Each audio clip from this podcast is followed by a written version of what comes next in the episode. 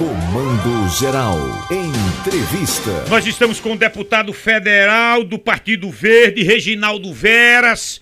O assunto é o que tomou conta ontem, depois que o presidente do Tribunal de Justiça de Pernambuco, do TJPE, o desembargador Ricardo Paz Barreto, explicou aqui, nesse mesmo horário, aqui no microfone da cultura, que a questão da gratuidade de 60 a 64 anos é uma questão de ordem municipal e tem que nascer a lei do Poder Executivo, apontando os caminhos econômicos, inclusive, de compensações. Disse o presidente do TJPE. Aqui em Caruaru estava errado. É errado o projeto que nasceu do Poder Legislativo fruto de uma ação de um vereador. Deputado, é de conhecimento público que a Constituição garante a partir dos 65 anos. Abaixo disso é negociação, deputado. Bom dia. Bom dia, bom dia a todos os ouvintes. Olha, é, as legislações elas estabelecem as prerrogativas do Poder Executivo e do Poder Legislativo.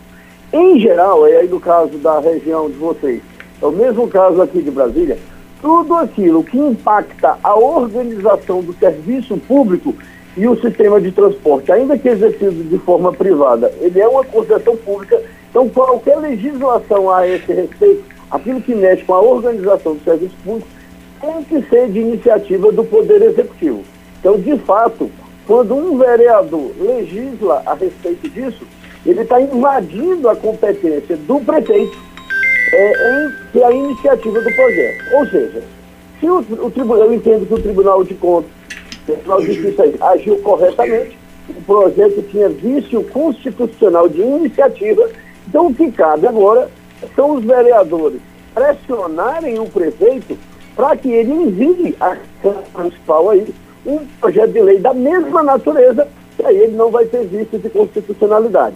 Afinal de contas, é, uma gratuidade acima de 60 é algo que vai atender uma parcela significativa mas que não vai, da população, mas que não vai gerar tanto custo assim para os cofres municipais. Olha, deputado, nós, o senhor está falando para Caruaru. Caruaru é um, é um município de 500 mil habitantes, 500, meio milhão. Aqui em Caruaru, nós temos uma população assim. Perto disso. Só, só de de, de 60 a 64 anos, nós temos, para ser preciso, segundo o censo do IBGE, nós temos 42 mil pessoas. 42 mil pessoas 61, entre 60 64. e 64 anos. É considerável. Quando se dá gratuidade para esse povo, é preciso que essa gratuidade ela, ela, ela tenha uma compensação. Quem vai pagar? É isso que eu queria que o senhor explicasse. Quem vai pagar por essa gratuidade, deputado?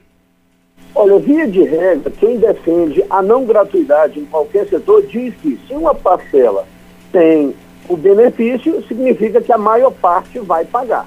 Agora, as contas municipais, eu não conheço as contas municipais aí de Caruaru, mas tudo, é, à medida que a empresa deixa de faturar a passagem, o Estado, no caso aí, é claro, o município, vai ter que remanejar recursos de uma fonte para outra. O que tem que entender aqui é a questão, é sensível, vale a pena dar essa concessão para essa população?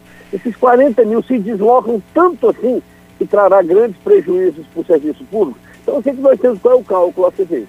A gente tem que pegar essas 42 mil pessoas fazer uma previsão de quantas se deslocam diariamente no transporte público, e aí você tem o um impacto orçamentário, e depois o prefeito e a própria Câmara Municipal vai ter que ir em busca do financeiro para isso. Ô, deputado. Você vai ter que remanejar de um setor para cobrir outro. Deputado aqui, Paulo. Muito bem. Primeiro, me parece que a qualidade do transporte coletivo em Brasília, me parece que não é diferente da qualidade daqui não é de boa qualidade. E é caro? Sim. E ponto dois, as ciências estranhas que entram em ação quando se vai renovar essas concessões. Me fale sobre a qualidade do transporte em Brasília e a liberação de licenças de concessões para o transporte aí em Brasília? Olha, essa questão de transporte público, ela é muito parecida em quase todos os municípios brasileiros. Aqui em Brasília existe uma verdadeira máfia. São algumas empresas que, comunadas com o poder executivo, não renovam os contratos. Elas, em geral, elas não cumprem as regras contratuais, não renovam a frota quando deveriam, não disponibilizam a quantidade de ônibus contratada e, mesmo assim, ano após ano, o governo vem renovando esses contratos. E para piorar, ano após ano, sucessivas suplementações orçamentárias são repassadas para as empresas. Só para você ter uma ideia, ano passado aqui em Brasília foi repassado um bilhão de reais a mais para as empresas de ônibus, como eles chamam aqui, em busca do equilíbrio financeiro do sistema. E eu sou um opositor feroz ao governo daqui e a esse modelo de transporte em que as empresas, além de ganharem o preço da passagem, ainda ganham um extra do governo. E isso é comum, é, é, é uma prática que a gente tem observado no Brasil inteiro. Es, escute, aqui em Caruaru, que é bem menor que Brasília, evidentemente, mas a passagem aqui é R$ 4,80, muito cara. A passagem aqui é um valor alto, a qualidade é, é não existe qualidade. É péssima Natal, qualidade. A gente deu aqui a notícia hoje, né? Eu acompanhei a votação. Natal 4,50, capital do Rio Grande do Norte. Isso. É, qual, qual é o preço médio da passagem aí em Brasília, deputado? O preço médio aqui, porque como Brasília é uma realidade um pouco distinta, você tem os bairros, as cidades mais periféricas aqui, de onde eu estou te falando agora, que é de Ceilândia, a maior periferia do Isso. Distrito Federal, que fica a 35 quilômetros do plano piloto, fica a 36 quilômetros ali do Palácio do Planalto, a passagem é 5,50. Olha Ô, ô, deputado, todo mundo fala do custo da despesa, a, a, o empresário especialmente. É custo, é despesa, que de fato é. Custo, despesa. Agora, o senhor já ouviu falar a categoria já ouviu falar em lucro? Ninguém fala em lucro, quanto se arrecada. É, a planilha, a planilha. É, já, já se ouviu falar no lucro, não? Pois é. Aqui em Brasília a gente questiona isso também. Toda vez que eles vêm pedir essas suplementações orçamentárias, a gente pede a planilha de custo. E nunca existe transparência.